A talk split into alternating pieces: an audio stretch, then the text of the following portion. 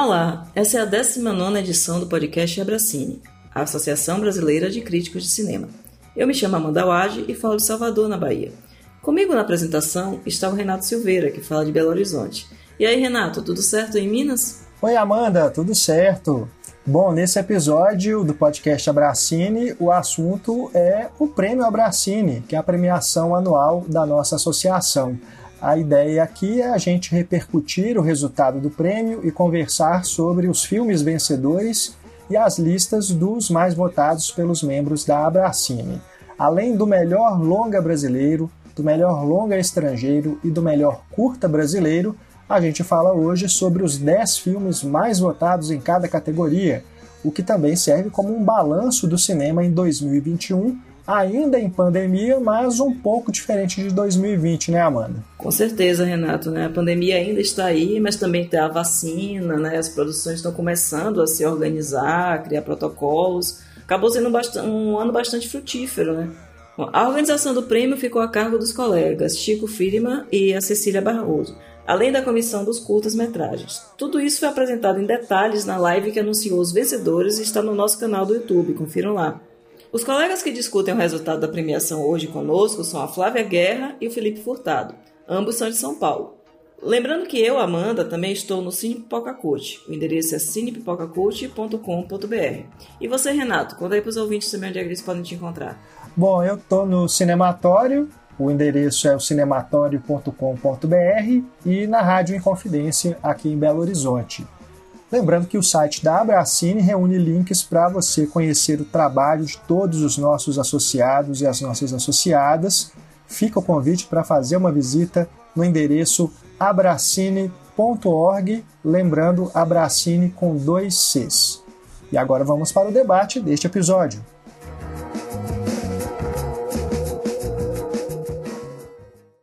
Nessa edição do podcast, vamos repercutir um pouco o resultado do Prêmio Abracine. Durante quase um mês, a associação, formada por mais de 100 críticos de cinema de todo o país, analisou todos os filmes lançados em circuito nos cinemas brasileiros ao longo de 2021, além das principais estreias em streaming e VOD no mesmo período. Como de hábito, começamos apresentando os nossos convidados. Primeiro, vamos dar as boas-vindas a Flávia Guerra, de São Paulo. Seja bem-vinda, Flávia. Fala um pouquinho para os nossos ouvintes sobre você, sua trajetória, para que eles possam acompanhar seu trabalho. Oi, gente, oi, queridos. Muito bom estar aqui, muita alegria, de verdade. Que a Bracine, né, cresça cada vez mais. Adoro. E, bom, eu vou resumir, né? Eu sou jornalista, sou documentarista, não me vejo, né? E eu devo isso muito à Bracine a, a gente até brincou, né? A gente sempre brinca, até Marcelo brincou na live da premiação, né? Que ele só lembra quanto tempo ele está na Brasília, porque ele estava na inauguração. Eu também estava na inauguração, mas eu entrei faz pouco tempo na Brasília, porque era algo né, que eu nunca me via como crítica. Então, faz parte também da, da gente da gente ir se reconhecendo, dialogando, conversando.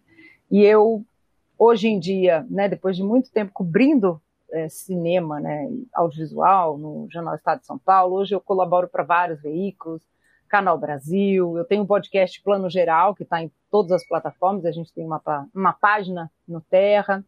Eu contribuo, né, sou colunista de cinema da Band News, da rádio, né, e colaboradora da CNN, da Band, enfim, muitas coisas. Como jornalista e crítica, essas são as principais, né, tem outras aí também.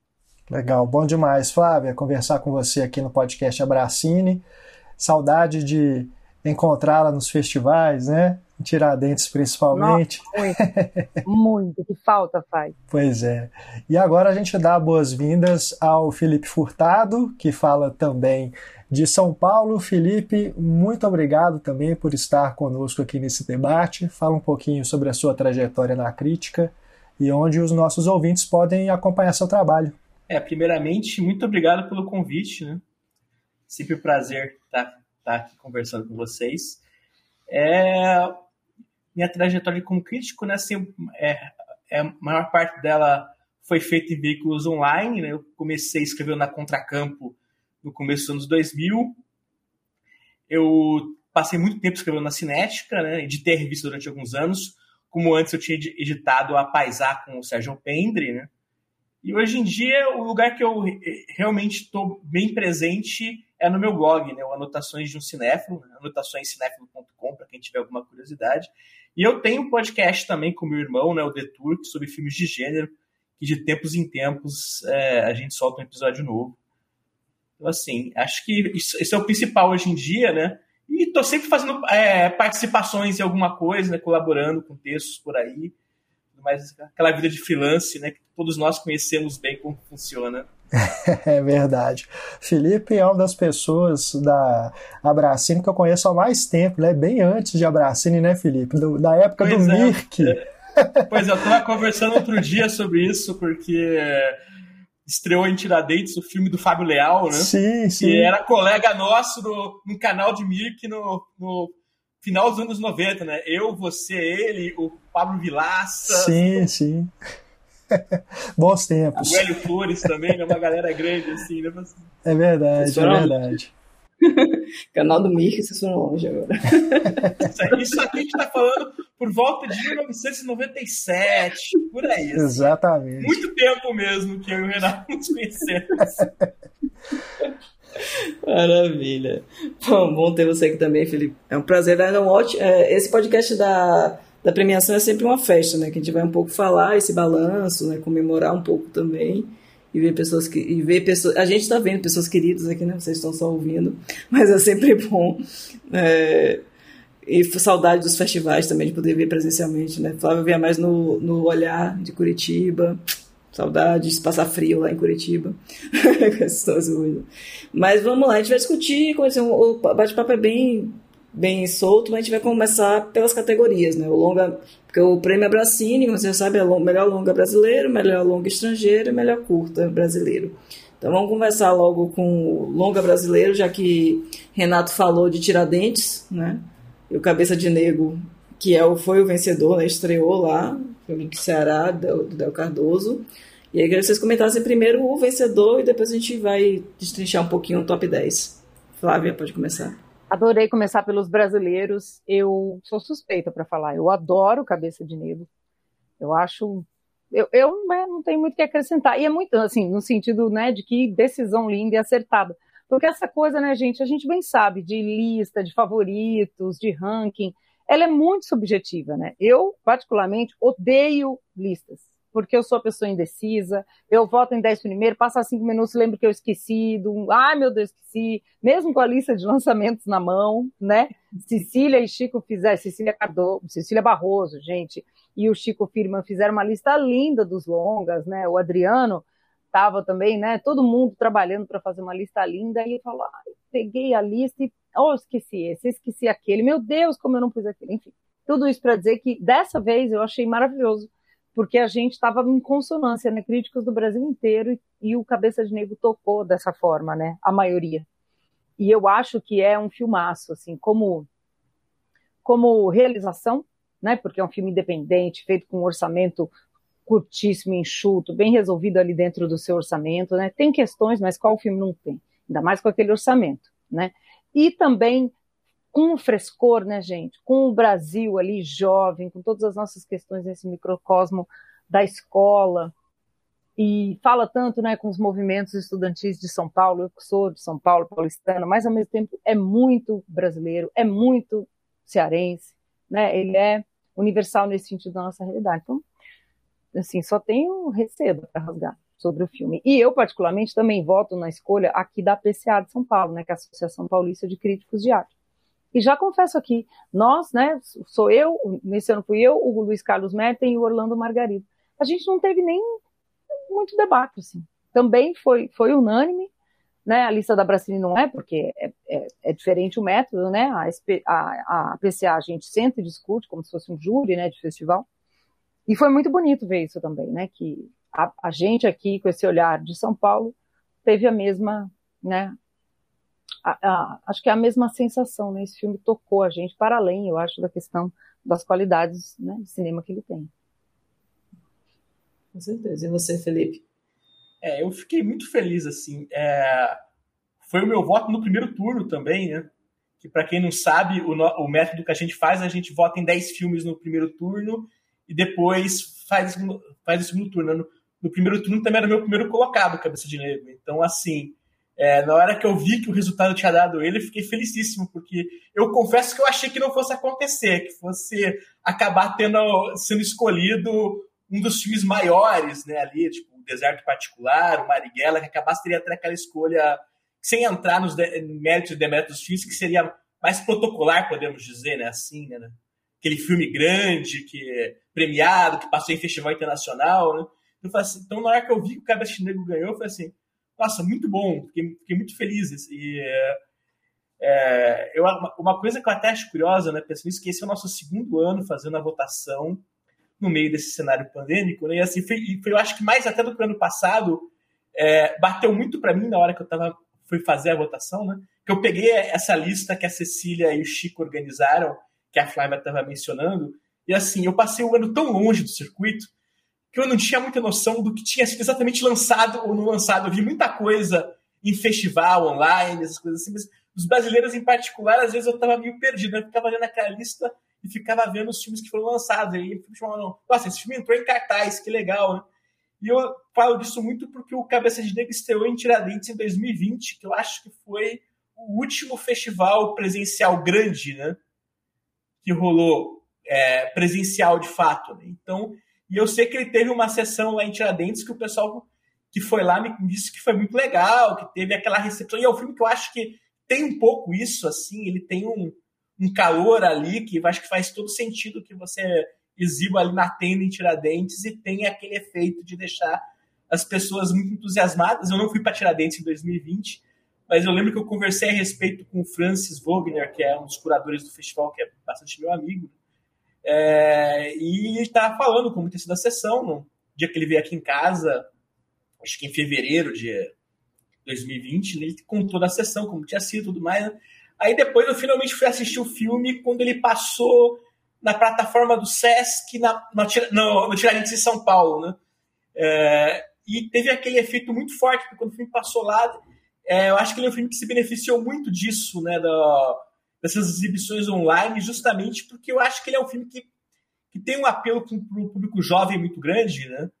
E eu acho que ele teve, teve, esse efeito, assim, ele conseguiu chegar num universo mais amplo de pessoas, assim, e ver a carreira do Cabeça de Negro nesse últimos dois anos foi uma coisa muito legal, né? Tipo, ver que o filme está, por exemplo, lá no Globoplay, passando, tudo mais, ver, ver que, a, que o trabalho do, do, do Del está recebendo atenção seria uma coisa muito legal, justamente porque acho que a Flávia tocou no ponto que é um filme muito pequeno, né? Um filme muito simples. Assim, era muito fácil ser um filme que tivesse ali passado em Tiradentes e meio que desaparecido como muitos filmes que passam em Estranho Tiradentes acontecem, independente de eles serem muito bons ou não tão bons assim, porque às vezes essas coisas são muito realmente para além do próprio controle do filme, né? Então, ver o, ver o Cabeça de Negra acontecer me pareceu algo realmente uma coisa muito legal e assim, ver a Bracine, assim como a PCA, como a Flávia lembrou agora, premiando o filme, é, é, é, é, um desses momentos que eu acho muito bom, porque eu realmente acho ótimo como um prêmio como o nosso é, acaba sendo usado um pouco também nessa hora de chamar atenção para um filme pequeno, mas que tem mu muitas qualidades, um filme político com é, muito direto, com, com peso, acho muito forte ali na, na forma como ele faz a representação do, dos temas dele. Então, para mim, foi, foi, foi, muito bom ver o filme é, ganhando o, o, o, nosso prêmio. Assim, me deixou muito satisfeito. E eu, eu, pessoalmente, como eu disse, foi meu voto já no primeiro turno, então era realmente a minha, a minha escolha preferencial ali do, do, do universo, dos filmes que, brasileiros que entraram em cartaz em 2021. Sempre, sempre complicado. É, sim, sim. Foi meu primeiro voto também. E eu estava nessa sessão, Felipe, lá em Tiradentes, e realmente foi daquelas sessões incendiárias, né? Que vai até bem de acordo com o filme, né? Principalmente aquele desfecho é, explosivo. É, foi muito bacana acompanhar mesmo a trajetória do Cabeça de Negro desde lá de Tiradentes. É, eu conversei com o Del lá na mostra e ele contando né, sobre essas dificuldades de fazer um filme, que ele ficou surpreso de ter sido selecionado para Tiradentes, porque ele nem via o filme com o perfil da mostra, mas ele ficou muito contente e não esperava ganhar um prêmio lá, mas só de, de estar participando da Mostra Aurora ele já estava muito feliz. E acabou que, de todos os filmes daquela edição, né, o Cabeça de Negro acabou se tornando mais premiado é, nacionalmente. Né, se a gente for observar, internacionalmente também, né, ele teve uma repercussão muito boa nos festivais em que ele participou.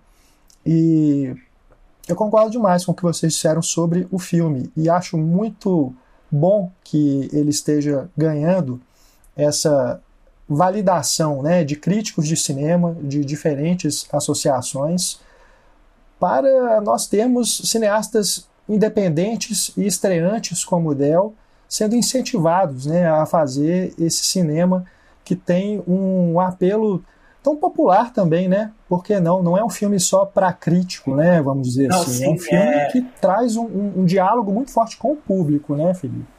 Nisso você pegou uma coisa que eu acho legal que você falou que o Delt disse que ele não esperava que o filme fosse selecionado, né?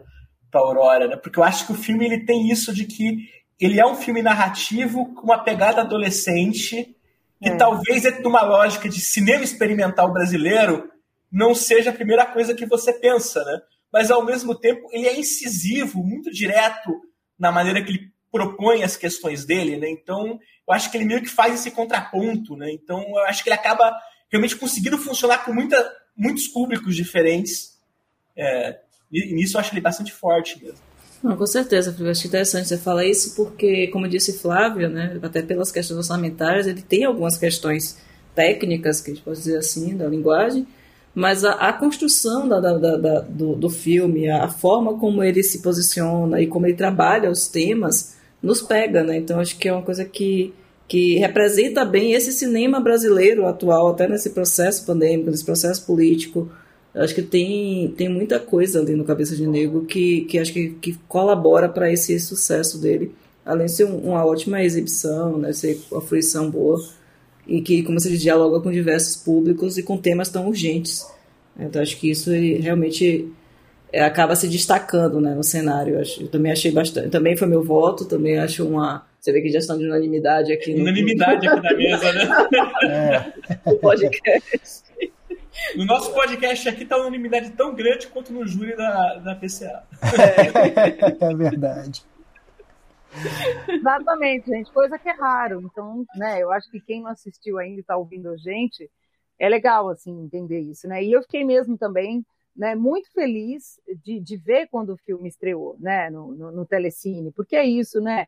É uma, o Felipe comentou, e isso é importante, é uma plataforma né, popular, não é de um alcance, né, como a Netflix, que, né, sei lá, acho que essa daí é imbatível de alcance, mas é Globo, né? É streaming, tá na mão de muita gente, porque o brasileiro gosta de novela, né? Eu sei que muita gente tá assinando para poder ver sua programação da Globo onde quiser. E que coisa linda se deparar lá com um cabeça de negro, né? E, putz, que, que, e é bonito ver que funciona, né? Eu, por acaso, vi o filme é, na tela grande no Festival de Cinema de Gostoso. Até mediei um debate no fim do ano, em dezembro, com, com, com o pessoal do filme. E, cara, foi lindo, porque é uma sessão na praia, com um público mais Brasil possível, né? É um público de todas as idades, né? Do Rio Grande do Norte, um público muito afim de conhecer as coisas, mas um público muito, né? Que está descobrindo muito o cinema brasileiro também. E tem muitos jovens. Nossa, você não viu um pio. Assim, nem as ondas a gente ouvia, né? Porque o som é super bom ali. Então, que bonito também ver essa capacidade do nosso cinema de comunicar com o público também, porque nós somos aqui críticos, tem todo esse olhar e tal. Pô, mas foi legal demais ver o público embarcando naquele filme, como o Tiradentes deve ter sido também, né? Como vocês falaram, eu não estive em Tiradentes nesse ano. Então é só seda, como eu falei, gente. Bom, vamos então agora repercutir um pouco mais o top 10 de filmes brasileiros que entrou, entraram no, no prêmio Abracine, porque a gente tem essa lista até bastante heterogênea, né? Filmes que têm uma maior repercussão, como no caso do Marighella, o próprio Deserto Particular, que foi o representante brasileiro para o Oscar, né? acabou ficando de fora. É, a gente tem também filmes que tiveram pouco, pouca circulação, como o caso de Vento Seco. Então, é, Felipe, você que acompanha bastante né, os filmes brasileiros, principalmente nos festivais, em comparação aí com o que você viu ao longo do ano e o que entrou nesse top 10, você acha que é uma lista que tá de acordo aí? Tem alguma coisa? Se tiver algum filme que você acha que ficou de fora, que podia ter, podia ter entrado também, fica à vontade aí para para jogar. Agora eu teria que checar o que, eu votei. eu não me preparei aqui com o meu voto para verificar o que ficou de fora da minha lista. Mas assim, é, eu, eu acho né, que esse ano, e deu, para mim, pelo menos, quando eu estou elaborando a lista, e deu um pouco de trabalho, assim. É, montar 10 longas brasileiros que eu gostasse bem foi, assim, um pouco mais trabalhoso do que em outros anos. Eu acho que reflete um pouco até o, esse momento que você está nesse início de a produção está dando uma estancada e você está nessa nessa incerteza, muitos filmes sendo segurados para sabe sei lá quando, né? Então, assim, foi, eu lembro que quando eu montei a lista, eu fui montando, foi é, a, o que foi rápido a do, dos filmes estrangeiros, a dos brasileiros eu fiquei indo, voltando. Esse aqui eu acho interessante, esse aqui eu também achei interessante, né?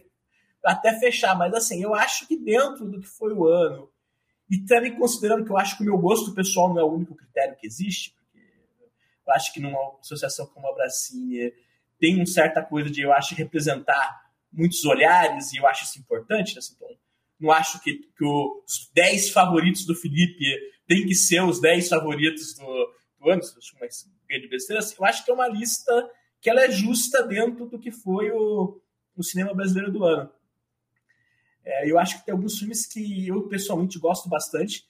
É, falando pessoalmente, é, pessoalmente como alguém que é, que é do Mato Grosso, eu fiquei muito feliz que entraram tanto o Madalena quanto o Vento Seco, que são dois filmes do Centro-Oeste, que eu acho que tem uma pegada muito forte e são dois filmes que me falaram bastante quando eu vi eles e que eu acho que dão, passam retratos do Brasil que, de um modo geral, o cinema brasileiro não costuma é, realmente dá muito espaço. Então, eu fiquei muito feliz quando vi os dois na lista, né?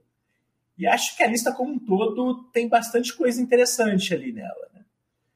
Acho que ela acaba fazendo um, equilíbrio legal ali entre os filmes, é, vamos dizer assim, que, circularam bem em festival, com, com, outros filmes com Marighella ali mais populares e que tiveram, é, foram eventos é, com com o público. Então, acho que nisso, assim, é um top 10 que eu acho que uma pessoa interessada é, em ver o cinema brasileiro em 2021, é, eu acho que assistir esses 10 filmes vai ter um retrato interessante mesmo do que, do que foi o ano. Você vai ter lá um filme como Bob Guspe, por exemplo, que eu acho bem legal, e você vai ter lá o, o Deserto Particular, então acho que você está indo para registros muito diferentes e que acho que, no geral, passa um, um recorte legal do que foi a, a produção brasileira no, nesse último biênio que conseguiu chegar em cartaz esse ano. Né? Porque é aquilo que a gente está falando, assim, a gente está no momento onde os números de filmes baixam um pouco de produção, né?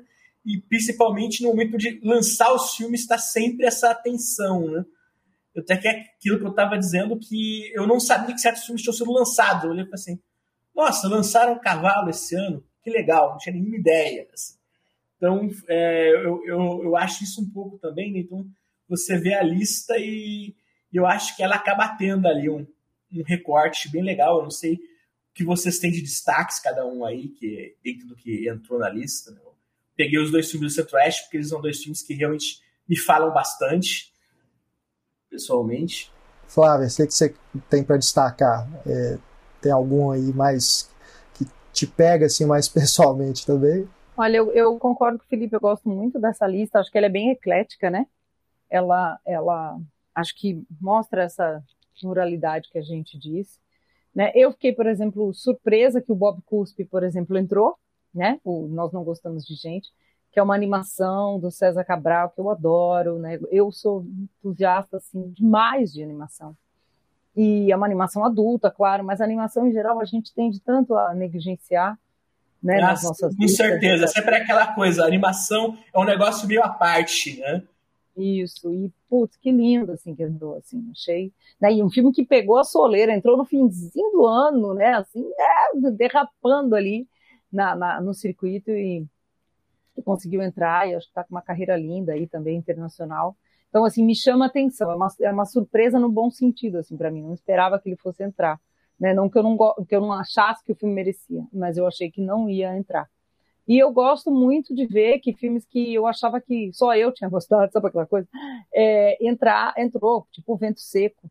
É outro filme assim que eu amo, que está fora do eixo Rio-São Paulo, é um Brasil né, profundo, que a gente está vendo cada vez mais no cinema e que bom para a gente, né? Porque junto com Madalena aí, né, dois filmes do Centro-Oeste ali, muito próximos, Valentina, né? Eu fiquei bem feliz que o né? Valentina né? entrou também. Assim, também. Porque é um filme que eu gosto e que, novamente, é aquele filme pequeno que você acha que pode passar batido, né? Então, na hora que eu vi que estava na lista, eu também fiquei bem contente. É, e o Valentina, a atriz do Valentina, que é da mesma cidade do Daniel Nolasco, então, assim, muito legal ver né, essa, essa, essa galera criativa do Brasil, né? Em, outros, a gente fala, ah, o eixo Rio São Paulo, que eu acho uma expressão tão ridícula, mas aí a gente também já olha mais para o cinema né, de outras regiões como a Sul e a Nordeste, mas a gente não olha, não olhava até pouco tempo com os mesmos olhos é, a a produção do Centro-Oeste, tanto que era muito pequena, né? Então, assim, é, então eu acho, acho genial que esses filmes estão assim, e, e isso me alegra, assim, para os outros que, são óbvios, né? Que são menções óbvias, assim, como não entrar deserto particular. Pois é, aquele filme que você sabe que é impossível que você pegue 100, 100 críticos e coloque para eles fazerem os top 10, que não tem um número razoável que vai colocar ele na lista. Então, assim. Claro. É, é. Então você sabe aquele que você sempre soube. Esse vai entrar.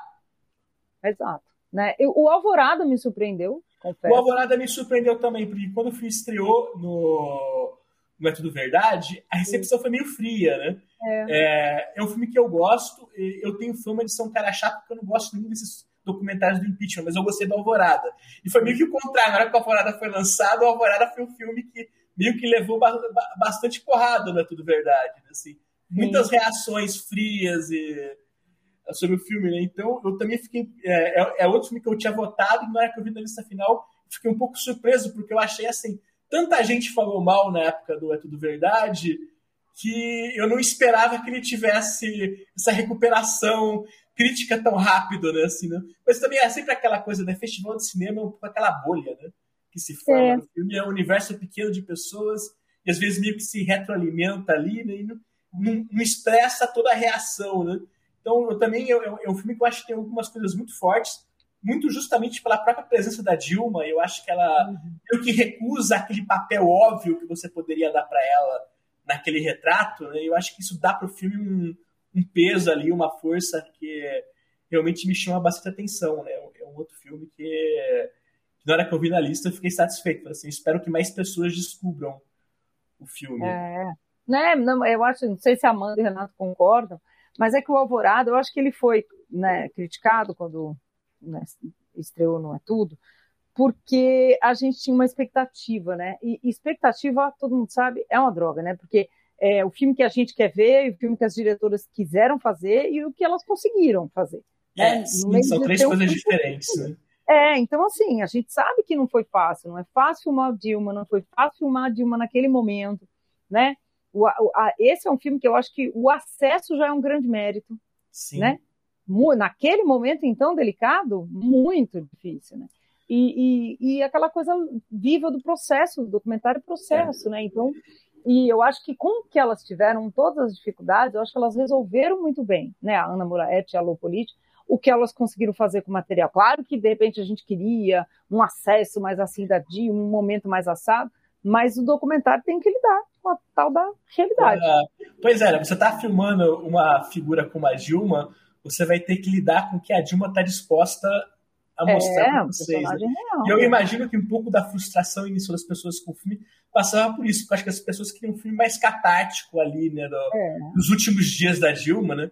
E acho que assim, a Dilma, como pessoa, não, claramente ela não tem interesse de, de fazer aquilo, né? ela não quer entregar esse filme. Sim, assim. imagina. Eu acho até bem interessante que o filme, acho que o filme tem uma briga ali entre as diretoras e a Dilma, porque assim, claramente, a Dilma tá lá e fala assim, não, é essa que eu quero mostrar aqui. É. Eu vou fazer aquela vítima do. Deixo isso para vocês, espectadores, imaginarem a partir daquilo ali, né? É, não, gente, assim, Eu acho que isso é muito Dilma, forte no gesto. a Dilma está sendo coerente com a pessoa que ela sempre foi. Justamente, é, é, justamente. Eu acho que é a figura que ela sempre foi. O estranho seria se ela meio que se colocasse em cena de uma outra maneira. Mas que eu acho que é uma maneira que muita gente gostaria de ver, porque teria aquele efeito mais forte, né? Ali, assim, nossa, os últimos dias da Dilma no, no palácio. Nossa, ela tá ali com aquela imagem que é da Dilma, que é a imagem que a Dilma sempre fez questão de passar para nós e que, assim, é até a, é a maneira dela de manter aquela dignidade dela ali em cena, né? Assim, fizeram isso comigo, mas eu vou seguir aqui, firme, forte. É, sim. Eu acho bem forte. Sim, é, e é um filme que, de certo modo, ele funciona como é, a peça que faltava, né? Porque a gente vem dessa sequência de filmes e documentários sobre o impeachment e a gente nunca tinha essa, essas imagens, né? Esse lado, mostrar o que, que a Dilma estava passando ali nos bastidores. Então acho que há muito da expectativa veio, veio disso, né? De ver finalmente essa versão da história.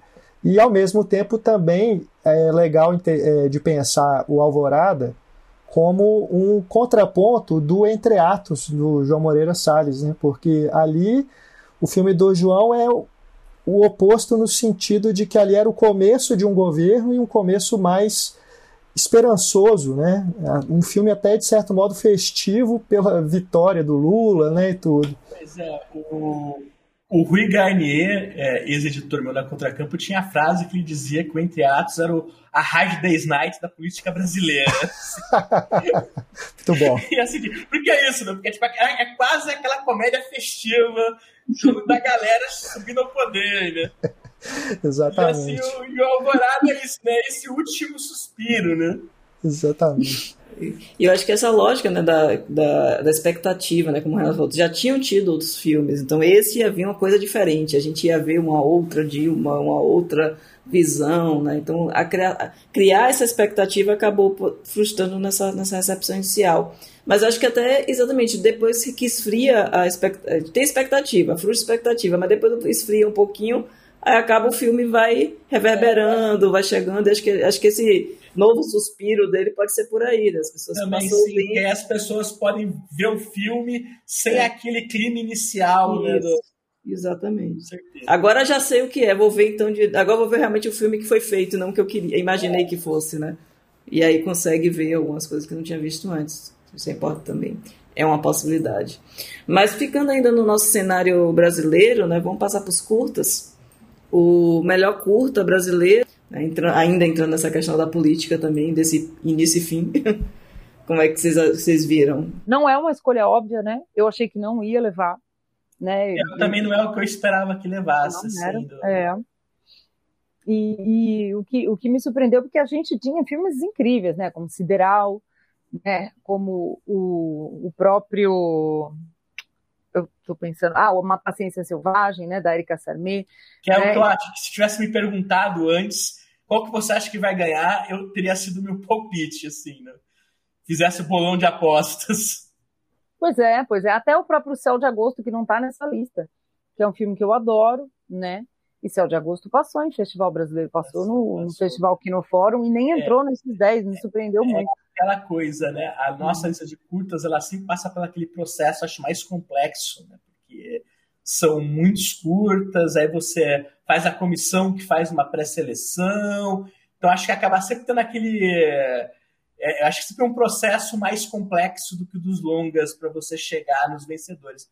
Mas eu acho que a relação final que a gente teve foi uma relação bem legal e eu acho o show de fábrica um filme bem interessante, assim, como, como representante ali, né? E até, inclusive, acho muito legal que você tenha tido na relação final o chão de fábrica ganhando e o curta do Francis, o A Máquina Infernal, também ali entre os primeiros colocados, porque assim, são dois filmes ali que imaginam ficções dentro desse espaço do operariado de maneiras que eu acho bastante fortes ali nos retratos que eles traçam ali.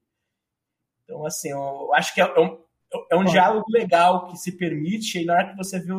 Nisso, nisso eu acho muito bom a decisão da associação de agora soltar o top 10, né, e não só os vencedores, eu acho que os times acabam existindo nos diálogos mais amplos. Né?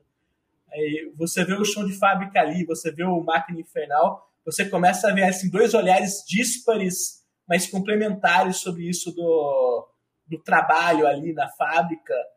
É, e me interessa bastante. Acho que cada um à sua maneira eles conseguem chegar em alguns lugares bastante fortes sobre essas relações de trabalho.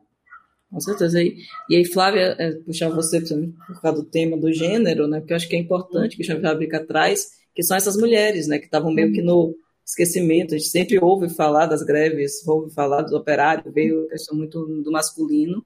E aí vem um filme de uma diretora falando dessa visão dessas mulheres que estavam ali também naquele circuito. Né? O que você acha que como é que, que, é que muda nisso no cenário? Como é que você vê essa questão?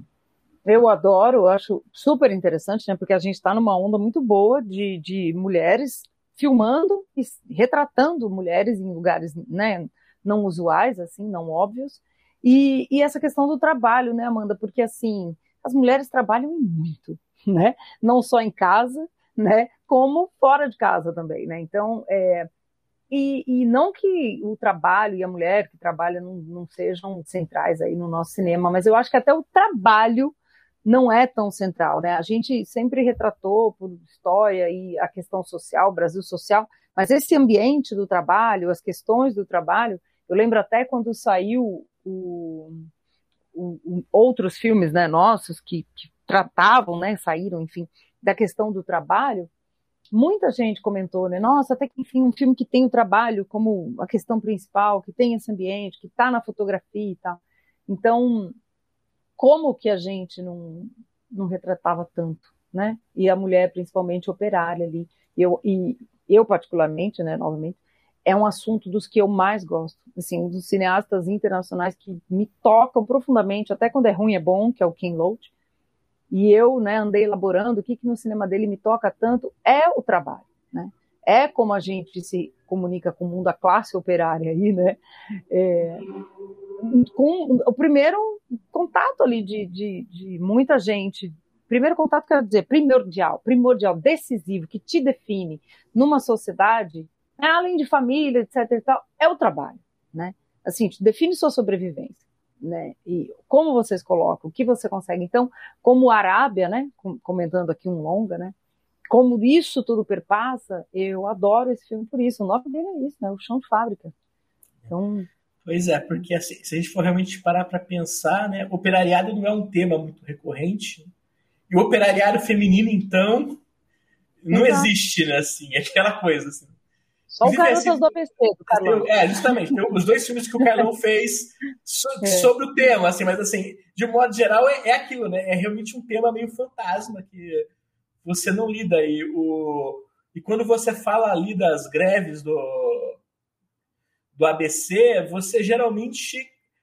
Quando a mulher entra em figura, é tipo no filme do, do Leão, né? Aquela coisa, a mulher tá do lado do, do seu marido é, operário, né? Você geralmente não tem, é assim, a participação dela meio que passa um pouco por isso, né? Assim, tá dando apoio ali, né? Mas geralmente você quase não tem esse retrato de, tipo, olha, elas também estavam na fábrica, é, elas tinham que lidar com uma série de outras questões políticas que geralmente acabam sendo, sendo escanteadas, né? Então, assim, nisso o filme certamente faz um trabalho bem expressivo de lidar. E a forma como ele vai saltando de retrato para retrato, eu acho muito funcional ali, na maneira como ele vai avançando para cada uma delas. Eu gosto muito também do Chão de Fábrica. É um filme que traz é, esse lado, né, esse lado da história, de novo, como a gente estava falando aí do, do Alvorada, um lado da história meio invisível, né, que a gente não costuma ver sendo retratado. É, e eu gosto muito de como a Nina é, trabalha essas relações entre as colegas ali naquele vestiário, que ao mesmo tempo ele parece um, um, filme de prisão, né? Parece que elas estão numa cela ali, observando tudo à distância, pela janelinha ali do, do, do banheiro, né? Enquanto está vendo os discursos lá e tudo. É, é uma coisa interessante. Acaba sendo metafórico também para essa condição, né? Em que a mulher é colocada historicamente. É, e desses dez filmes que a gente tem aqui, o, um dos meus votos principais, um filme que eu gosto bastante, é o Trópico de Capricórnio, da Juliana Antunes, que é esse documentário bem pessoal né, sobre a trajetória de afirmação da Juliana Antunes enquanto é, mulher lésbica e que tem um senso de humor né, ao mesmo tempo, que ela vai trazendo essas fotos, essas imagens né, de, da família e tudo, e discutindo né, como que ela foi percebendo depois ao, ao rever esse arquivo pessoal, é, esses momentos da vida. É um filme que foi comissionado pelo IMS, né, nesse programa que foi feito durante a pandemia, que trouxe o República né, no ano passado, que foi o filme vencedor do prêmio Abracine, da Grace Passou, e que trouxe muitos filmes interessantes. Né? Eu, eu acompanhei essa série toda e fiquei feliz de ver a, o Trópico de Capricórnio entrando aqui na nossa lista de 2021. E outro comentário que eu queria fazer é a respeito dos filmes de colegas da crítica, né? Porque a gente tem o Francis, que é, vem, vem da crítica, né? E hoje está mais trabalhando como curador né, da, da Mostra de Tiradentes. E o Diego Benevides, que tem A Fome de Lázaro, né? Um filme que também repercutiu bastante aí no circuito de festivais e entrou também no nosso top 10. É um curta bem forte também. Os dois, na verdade. Sim. Isso aí. Bom demais ver isso, né? Sim, sim. Acho muito é, um comentário extra-campo nesse sentido. Muito bacana a gente ver os amigos e colegas da crítica também contando histórias, né? E sim, sim. A, as coisas se comunicando, circulando, né? Eu fico feliz também, viu, Renato? Acho, acho bacana. E não é cabotismo, não. A gente não votou porque é amigo. não, é, pelo Inclusive, assim, é, amigo, é, eu vou, vou fazer uma revelação aqui. Na hora de votar no segundo turno, eu estava em dúvida entre votar no filme da Paula Gaetan e no filme do Francis. E eu votei no filme da Paula porque o Francis é meu amigo. Justo. Assim, o critério de desempate. Assim, é o contrário. Ele nem colocou. O critério de desempate. Tipo assim, entre votar é, esses dois filmes aqui, é, eu conheço a Paula, mas o Francis é muito meu amigo. Então, assim, parece que eu voto mais justo e seguro. O Felipe não só não favoreceu, como ele nem votou, hein? Muita ética. Assim, para não ter nenhuma dúvida de que eu não tô Exatamente. puxando o saco do meu amigo, eu assim, falei assim, vou, vou votar então no filme da Paula, assim, que eram, eram os dois curtas que eu mais gostava que estavam na seleção. É, que ótimo. Né? O curso da Paula, aliás, gente, está no Festival de Berlim, na mostra. Está no Festival de Berlim, né? Sei, né? Ele tinha sido é. selecionado ano passado, né? Acabou no passando e tá passando. Mas eu adoro, gente, que a Paula Gaetano, eu... velho Gustavo Vinagre, é, é, piscou de Berlim, entendeu? Fez alguma coisa de Berlim, nunca vi. É, eu tô, é, eu tô, alguma é, obra eu deles é uma obra que eu tô bastante feliz nesses últimos anos de que houve uma descoberta internacional da obra da Paula, porque eu acho Sim, que claro. ela é uma cineasta muito talentosa, que faz que tem ideias incríveis, e assim, tô percebendo que os filmes mais Exato. recentes dela estão circulando muito mais, porque antigamente era aquela coisa, os filmes acabavam passando muito especificamente, né? E, então, assim, eu fico bem feliz de ver esse retorno, e eu acho que esse curta bastante forte ali no, no movimento que ele produz ali, né? Gosto é, E não são óbvios, né? Isso é. Justo, não. Não, os filmes dela nunca são óbvios, assim. Não. Até quando ela tá fazendo, tipo, um filme de retrato, ela sempre dá um jeito de não fazer o filme de retrato mais óbvio que alguém poderia fazer sobre aquela pessoa. Então, assim, é isso aí. Isso você sempre pode ter certeza com os filmes dela. É isso aí. É verdade, né? E, e é uma pena que Luz nos Trópicos não tenha sido lançado comercialmente, porque acho que pois é. seria é. vencedor, assim, tranquilo de, do prêmio Abracine. Pois é, menino. Pensei nisso. É, eu certamente estaria na, ali no, no, topo das minhas opções. Pois é. O problema, da, problema não, né, gente? Mas a gente tem que ter critérios. E é isso, o critério é lançamento comercial, né? Mas é, assim, ele faz sentido como critério. Então, se você ficar sempre nesse, né, nesse, nesse espaço meio nebuloso de certos filmes, eles foram lançados, eles não foram, eles vão ser lançados um dia, né? É... E agora que a gente tem isso do streaming, você ainda cria essa, toda essa complicação, né? No, eu fico pensando a loucura que deve ser o trabalho da Cecília e do Chico Nossa. de ficar localizando o que está sendo lançado ou não, porque eu fico confusíssimo às vezes. Assim. Nossa, eu também. Nossa, eu, eu, eu fui lançado? Assim, é. Sério? É, antes era fácil, ia lá no filme B, viu o que, é que foi, entrou em cartaz, pronto, né? Agora. Pois é, porque antigamente era isso. Eu, é, eu acessava o filme B toda semana e mantinha uma lista de controle. Não, estreou esse, esse, esse, esse. É. Aí chegava naqueles dois últimos meses do ano, onde desovavam trocentos filmes brasileiros para preencher a cota, né? E assim, nossa, agora estreou tudo isso daqui. Aí você ia montando aquela lista toda.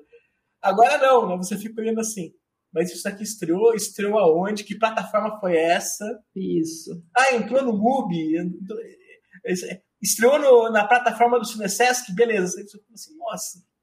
Pronto. Isso realmente cria um, uma, uma complicação. Né? Um dia o filme pode estrear, né? Então a gente fica sempre nessa expectativa. Então, os Trópicos pode estrear um dia. Tomara que esse cedo, ano né? dos, Trópicos apareça aí em algum lugar.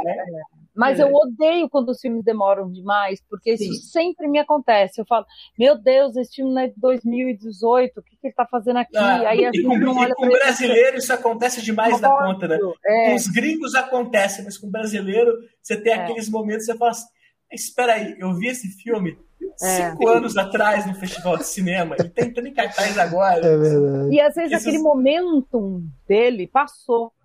Sim. Né? Em alguns e naquele casos, ano sim, já está rolando uma outra super coisa, sim. ele ficou ofuscado. Né? Ele ficou... É isso. Às né? vezes, tipo assim, o cineasta já, já fez outro filme depois, que de alguma ah, maneira está respondendo a mais questões contemporâneas do que aquele. Então, assim, essas coisas realmente acabam acontecendo muito nessas complexidades da, do lançamento dos filmes brasileiros é, é. é complicado. Com certeza. É. Mas assim, acho que de qualquer forma. É, e de qualquer forma, esse, o top 10 né, dos cursos, acho que, como vocês falaram, tem uma, uma variedade boa. E aí, só citando que vocês tinham citado antes, quando falou do, do, do vencedor, que foi o Sideral, que eu achei incrível também, que é, é também a questão das linguagens, né? Você tem um filme de ficção científica também, que é um, que eu adoraria fugir naquele, naquele foguete junto com a mulher, com a protagonista, né? Eu me esconderia junto ali com ela. Não, eu, eu, acho, que, é... que é, é, uma lista que vai para várias direções realmente interessantes. Eu, eu acho o, o Paciência Selvagem um filme muito forte. Sim. No, no, no que ele tenta ali retratar. Assim, eu acho as personagens uhum. muito boas e as atrizes incríveis, todas elas. Uhum. É, eu Já acho ali. O, é, o Sideral também faz algumas coisas muito legais ali. é um filme bem inesperado dentro desse, desse cenário. Né? É, eu gosto bem do filme do, do André Novaes, que é um pouco reinteração de coisas que ele já fez outras vezes, mas é, é reinteração vindo de alguém muito talentoso como ele. Assim, da minha parte, ele pode continuar fazendo esses filmes sempre. Sim. Assisto com prazer, né? Com certeza. E teve o filme do Carlos Adriano também, né? Que é que tá ali fazendo essa série de filmes anualmente, já tem algum tempo, que eu acho os, curtas bem legais também. Né?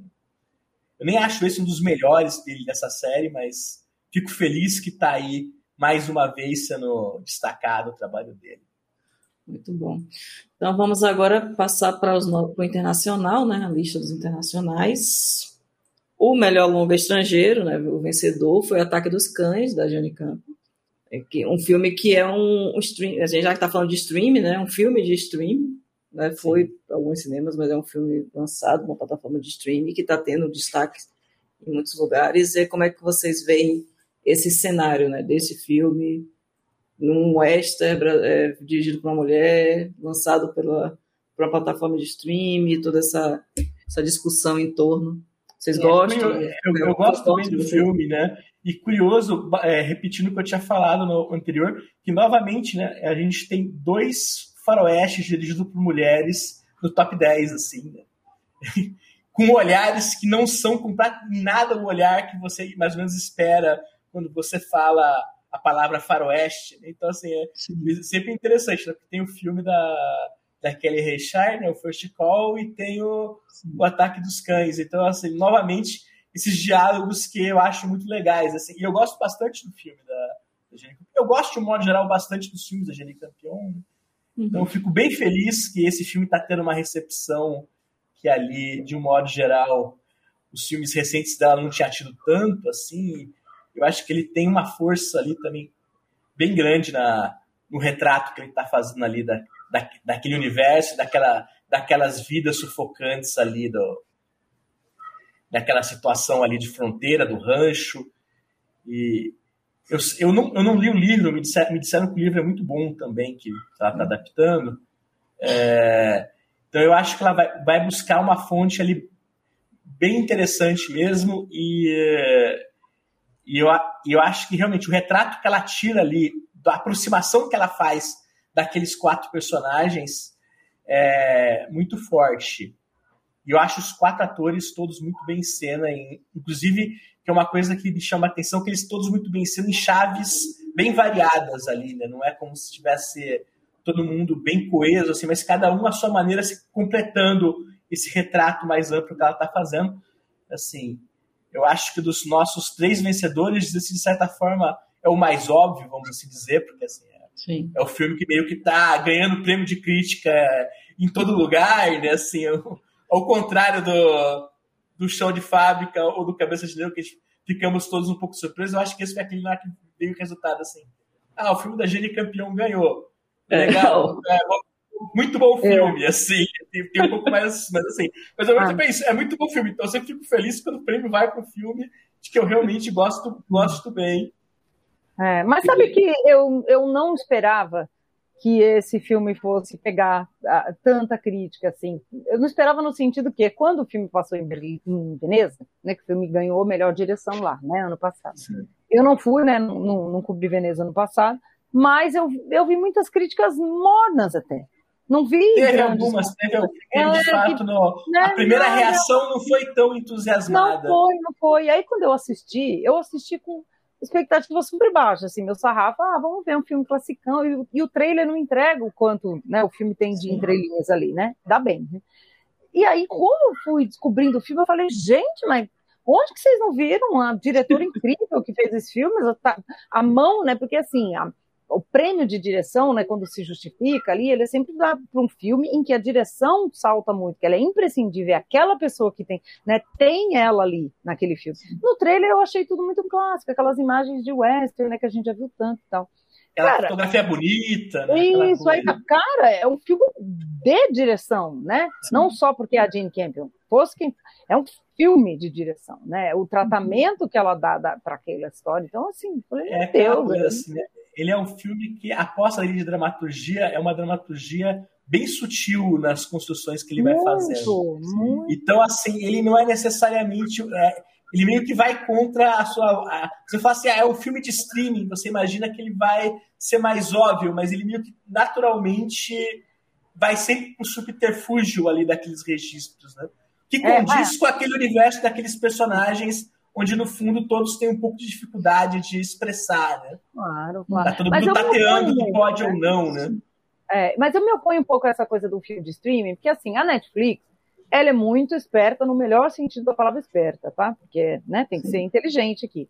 Esses filmes começam a ser contados antes, né? É um projeto da Jane Campion que ela vai trazer, Não, é assim, ela ó, produção sim, de outro tá jeito, tá né? Certamente ela estava tentando levantar o filme é há isso. muito tempo. É. E o Netflix foi quem bancou. Né? Que é, como é mas não bancou sozinho, não. É. Não bancou sozinho. É um filme que tem uma, um projeto de produção que tem também. É, eu não sei exatamente o modelo, mas tem assim um filme commission lá do, do da Nova Zelândia, entendeu? É, assim, eu imagino que é, assim como essas... o Cup, né? Que todo mundo acha que é o filme da Netflix, não é? Né, da, é Netflix que tá o, o, nome. É, assim, é, é, Netflix. Não é, o filme foi feito com a filme é, commission é, lá do estado onde ele é filmado. Então, na verdade, né, o Netflix eles têm isso, né?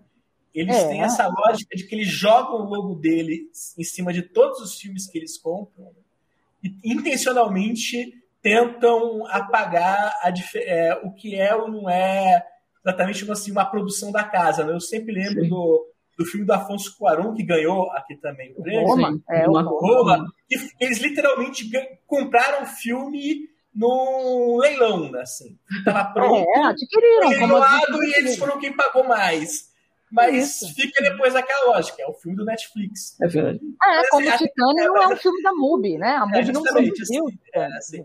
Mas assim, quando eu falei do filme do, do, net, do, do, streaming, foi menos no sentido do filme em si, e mais dessa ideia que as pessoas meio que projetam né, em cima Sim, Sim claro. na hora que você fala que é um filme do Netflix, as pessoas já chegam com várias ideias prontas do que deveria ser claro. o filme do Netflix. É, porque a Netflix faz isso, né, Felipe? Dá aquele padrão Netflix de qualidade. É, tipo, você imagina que vai ter, vai ter aquele padrão Netflix de qualidade. É. E é maravilhoso também. Isso ficou um elogio à Netflix, de adquirir filmes assim. Né? Maravilhoso, porque esse filme agora pode chegar para todo mundo. Que maravilha, né? Que as pessoas falam. Que filme que está concorrendo ao Oscar? E, e, muita gente pode assistir direto, né? Sim. né?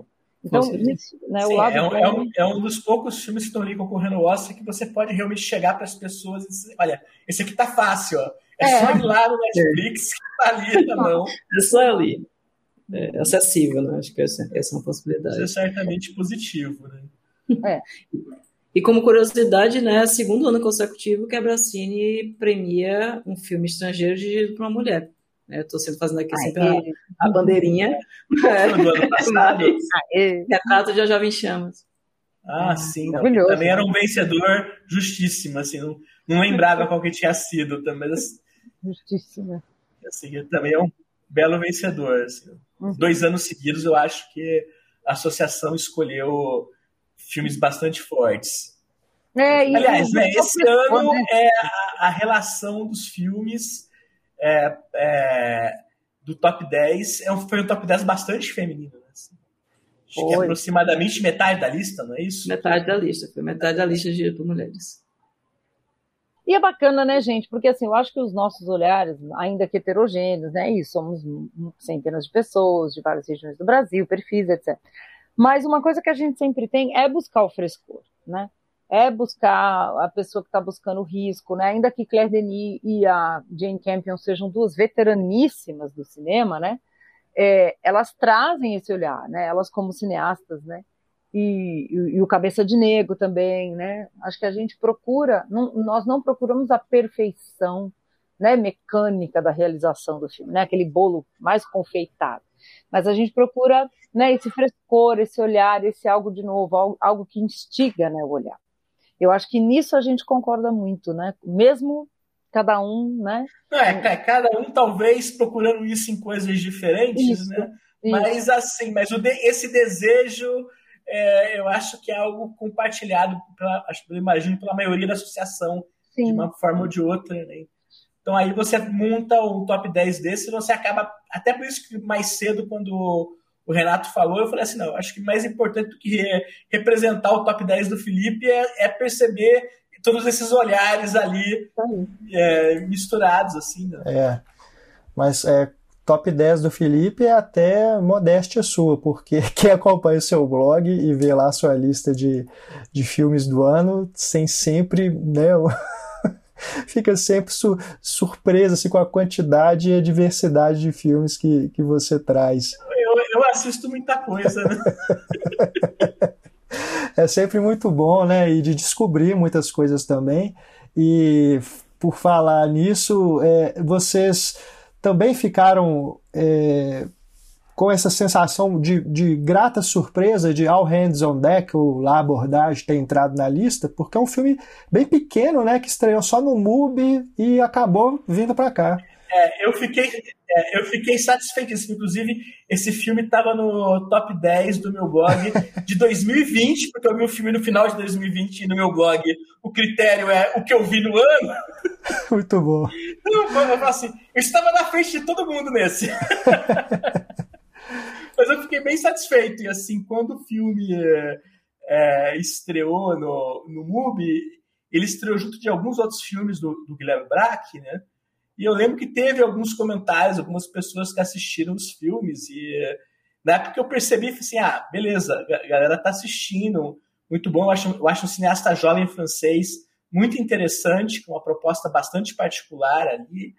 É, e eu acho esse filme em particular muito feliz no, no retrato que ele faz ali. Inclusive, é um filme que, pelo que eu sei, ele fez com jovens atores de, um, é, de uma oficina que ele tinha dado, e aí ele meio que criou o filme para trabalhar com aqueles jovens atores, né? meio que criou a, aquela ficção do, dos amigos saindo de férias, meio que para poder trabalhar com todo mundo que ele tinha, tinha conhecido e gostado na oficina. E eu acho que ele acaba fazendo alguns retratos muito legais ali, de realmente de um universo do, da juventude francesa. E ao mesmo tempo, realmente, não é um filme nada óbvio, né? Porque é um filme é, muito pequeno mesmo, assim, tanto no, no lançamento, né? era um lançamento do MUBI sem nenhum barulho que, que um ou outro lançamento, tipo, no, não é o Titanic, ou sei lá, o Memória esse ano, que são lançamentos do MUBI, que você sabe que o. Ou a NET, que também está na lista, que você sabe que o MUBI vai fazer aquele barulho em cima, não. não. É um filme pequeno que está ali, que eu acho que está lidando com questões pequenas, né? Assim, é muito mais um retrato geracional. É, então eu, eu, fiquei bem feliz de, de, ver o filme na lista, né? É um filme que, inclusive, eu acho que deu um pouco de sorte no final do ano, porque ele entrou na lista de melhores do ano da carreira do cinema ali no começo de dezembro. Eu acho que isso fez. Mas o filme ainda estava no MUBI na época, e eu imagino que isso ajudou, né? Algumas pessoas ali curiosas, né? Do, que filme francês é esse, obscuro, né? Mas a gente assistia, assim, eu espero que ele estando ali na lista do, da Brasic, que novamente também tem esse efeito, né? As pessoas verem assim, entre aqueles vários títulos que bem ou mal tiveram uma circulação mais forte, né? Tem esse filme pequeno aqui e as pessoas falem, ah, quer, vou ver, vou, é, vou, vou, assistir, vou assistir esse filme, tá lá no MUBI. Eu não sei se ela tá no MUBI ou não, na verdade, mas imagino que dá para assistir, né? É, sim. E o MUBI teve vários aqui, né? All Hands on Deck, a NET, o First Call. Eu acredito que o. É Undine ou Undine? Undine. Undine. Undine, Undine né? Que é alemão. Undine. É alemão, né? Justamente, é mais fechado. Né? É, Undine. Ele deve entrar agora, eu né? Eu fiz debate com o Christian Petzold no final do ano, no Reserva Cultural, e aprendi com ele. Já tirei a dúvida. Falei, fui na fonte, entendeu? Eu gosto, eu gosto muito do Undine também, assim, fico Sim. bem feliz que. Pois Undine é um filme que eu não coloquei na minha lista, tendo feito um debate com o Christian Petzold quase no Natal. E depois falei, gente, esqueci do Undine. Como esqueci. é que eu esqueci? Mas você sabe que eu quase esqueci desse filme. Eu tava montando a minha lista, aí aquela coisa. Tem, tem, é tanto lançamento internacional. Não, gente, esse ficou lá em dezembro. A, que na hora que a gente mistura os lançamentos de cinema com os de streaming, a lista é tão grande que assim, e ele foi isso, ele foi finalzinho do ano, né, que ele foi colocado em cartaz, assim. E assim, eu gosto muito do, do Christian Petzold, então é, é, eu fico bem feliz de ver né, é, ele sendo tendo esse, esse, reconhecimento cada vez maior, assim, que eu lembro que as primeiras vezes que eu falava vendo o Christian Petzold ali no final dos anos 2000, não era é, era uma coisa muito localizada, né? E assim, você vê hoje em dia é sempre muito feliz quando você nota que que de alguma maneira certos cineastas que você descobre em determinado momento vão se tornando cada vez mais conhecidos. Essas coisas até fazem umas descobertas, né? Eu, eu lembro que uns anos atrás, uns anos atrás, não, anos atrás, acho que 2012, 2013, não tenho certeza, teve a mostra da Escola de Berlim, né, aqui em São Paulo, no CBB, e eu fiz a, o curso da amostra. Né?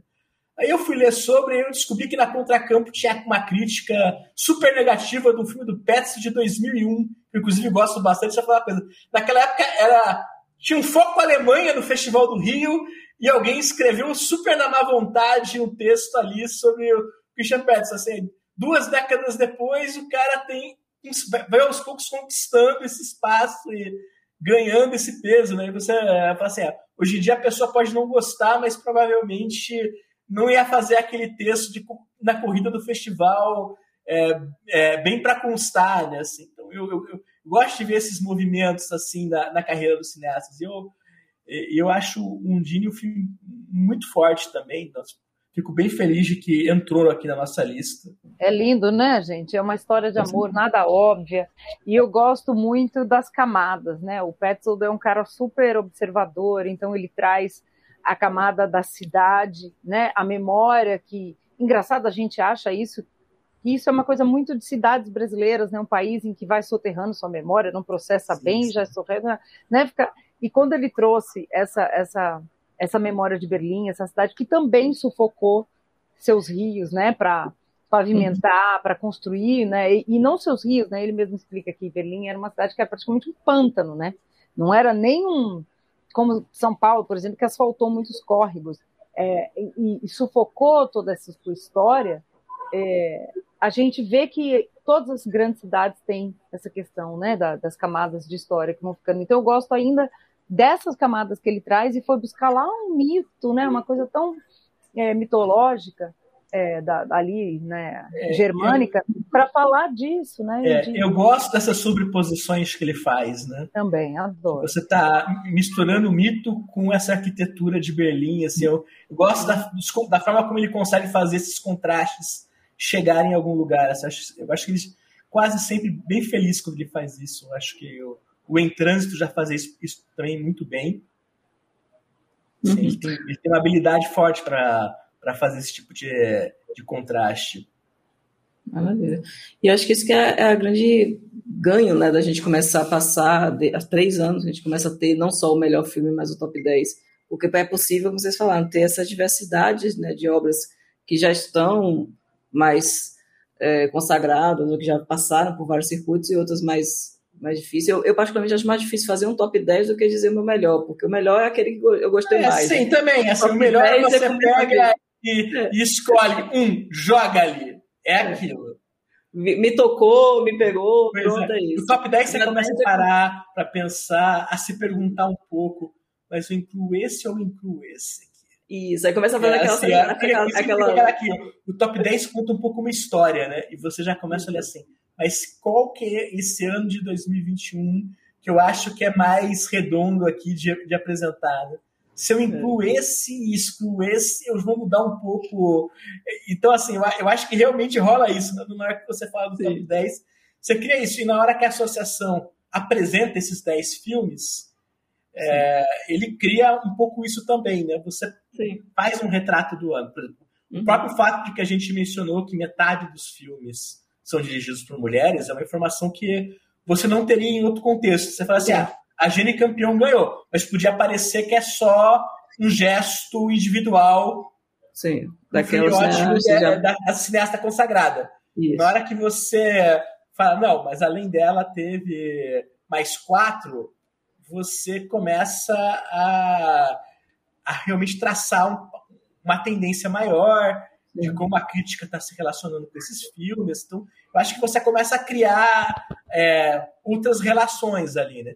E eu acho que sempre é aquilo, né? Você permite que você faça alguns paralelos entre os filmes ali presentes, Sim. de uma maneira ou de outra, né?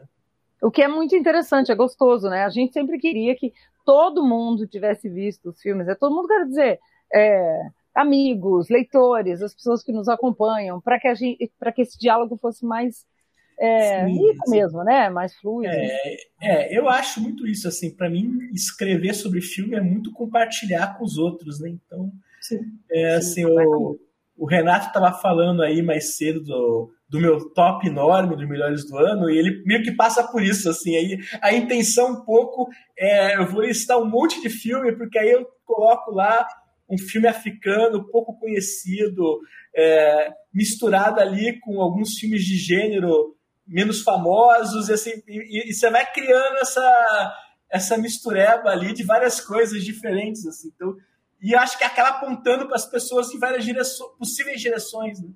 Eu tenho certeza que se alguém parar para assistir todos os filmes que eu recomendei, vai ficar puto comigo em algumas coisas. É normal. Assim. Assim, o estranho seria se alguém assistisse aquilo tudo e falasse assim: Nossa, todos esses filmes que o Felipe gostou são ótimos vai acontecer nunca, né? Mas, assim, mas eu gosto de imaginar assim, que ajuda a levar as pessoas para alguns caminhos interessantes ali, menos óbvios necessariamente. E eu acho que muito desse trabalho de crítica passa por isso. Né? Então, acho que quando você tem um, um top 10, você está, por exemplo, podendo colocar o Alabordagem ali na, na lista, que não estaria normalmente. Você está podendo colocar, sei lá, o, o Kovad Zaida, que é um filme que circulou relativamente bem, mas que necessariamente não é um filme que as pessoas assumiriam que entrariam no top 10 final do ano. Né? Então, assim, então acaba criando essas relações, assim, eu acho isso ótimo. Com certeza. Muito bom, muito bom. É, fechamos então, né? Falamos aqui dos três tops e dos três vencedores do Prêmio Abracino 2021. Vocês querem fazer mais alguma consideração antes da gente fechar aqui o nosso podcast? É, a minha consideração é, gente, assistam os filmes, corram atrás. Eu sei que nem sempre é fácil, porque tem vários aí que já saíram, que não estão né, no streaming, né? Vamos, vamos e pressionem as, as plataformas quando elas tiram, né? Porque às vezes os brasileiros é, é isso, tem, tem, tem contratos. A gente, sabe que, é, a gente sabe que os contratos às vezes são complicados, mas que vale a pena é, tentar ficar naquela marcação para ver é, se, reclama que o filme volta, volta, né? É, você sabe que só uma parte assim, eu tenho alguns amigos que eu fico lá enchendo o saco no grupo do WhatsApp, gente, vê esse filme. Aí outro dia um amigo meu veio comentar, um casal de amigos, que eles estavam maravilhados com os filmes mineiros, que eram os filmes da Filmes de Plástico. Que maravilhoso que a Netflix. Eu falei, gente, novamente aquela nossa história. A Netflix não produziu nada disso, não. A Netflix, maravilhoso, ponto para eles. Bato palma aqui, é. programem os filmes, que isso já é um papel maravilhoso. Mas isso é um trabalho do nosso cinema, nossa política pública, nosso dinheiro como cidadão, né? Incentivando as nossas histórias. Que lindo que elas estão na Netflix. Mas aí eu, eu disse isso para ele, que é o que eu digo aqui para quem está nos ouvindo. Prestigiem os nossos filmes também nessas plataformas, para que eles voltem, para que o contrato dure mais e para que um dia a Netflix também produza com sua própria verba esse, essa vertente de cinema. É, né? sim, também acho. Então, vamos pressionar. E é isso. Antes disso, tem que ver os filmes. Pra, e também para voltar aqui e discordar da gente, reclamar, falar que a gente viajou, que não é nada disso. ou não. ou não, ou concordar, né? E você, Felipe? É, mas eu, eu, meio que concordo bastante com a Flávia aqui nessa consideração final dela. Assim. Acho que é realmente o mais legal é esses filmes estão aí e que as pessoas tenham a oportunidade de ver eles eu não sei, eu, é, eu não verifiquei o que está fácil disponível em plataforma ou não. Imagino que acho que em cinema nada que entrou na lista ainda está passando, porque de modo geral eles é. não são lançamentos tão do final do ano, né? O Undine só, né, que realmente é no lançamento bem de dezembro, né? Os é. outros todos eram filmes que já estavam circulando algum tempo, mas eu acho que são filmes que estão lá, tipo, o Anete está no MUBI, é... é um Dini vai para a Imovision, né? Vou até ver se já. Tá. É, é, o, justamente, o abordagem eu acho que estava na Imovision naquela mostra do cinema francês, My, My, My French Film Festival, né? Você que que estava lá também recentemente. Então, assim, acho que os filmes vão circulando um pouco, né? E eu acho que é, é, realmente assim, eu acho que são todos filmes que merecem, no mínimo, ser vistos, independente de alguns eu gostar mais ou menos, né? Assim, que todos eles têm ali alguma coisa, né? E acho que não é à toa que tanta gente na nossa, na nossa associação achou, eles interessantes. Né? E assim, eu acho que o mais importante é isso mesmo, assim, as pessoas descobrirem, verem os filmes, verem que mesmo nesse momento tem filmes sendo feitos e uh, tem filmes que não são necessariamente os filmes mais óbvios sendo feitos aqui. Isso, inclusive, eu acho uma coisa muito legal da nossa lista de filmes internacionais, que ela não é uma lista, eu acho, de filmes muito óbvios, assim, Acho que o recorte deles não é, ó, não é aquele recorte que você fala assim, é só. O, são filmes muito, muito conhecidos. Aí vai ter um outro, né? vai ter os filmes do Netflix, tá lá o, o próprio Ataque dos Cães, tá lá o, a Filha Perdida. O Não mas, assim, né? Que, que, é, não é desse, que não é desse ano.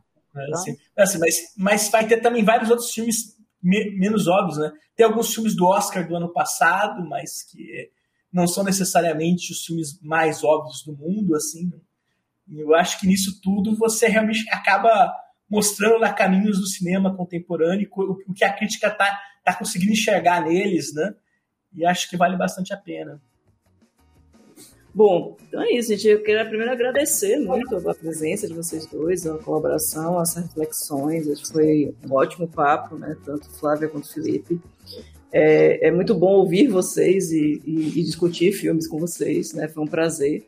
Acho que foi um podcast muito, muito fluido, né? Fluido. Agradecer bastante a presença de vocês. É isso aí, eu que agradeço, gente. Obrigada, papo delicioso. Também, também agradeço. Assim, ótimo conversar com vocês É uma honra. É. Obrigada, Renato. Obrigada, Amanda. Obrigada, Felipe. Muito bom, gente. Agradecer aos ouvintes também, lembrando que eh, o podcast da Bracine estão lá no site, todos eles, então assistam os outros, né? É, assinem o nosso canal, recomendem, visitem o site da Bracine, bracine.org com dois Cs, né? Bracine com dois Cs. E até a próxima.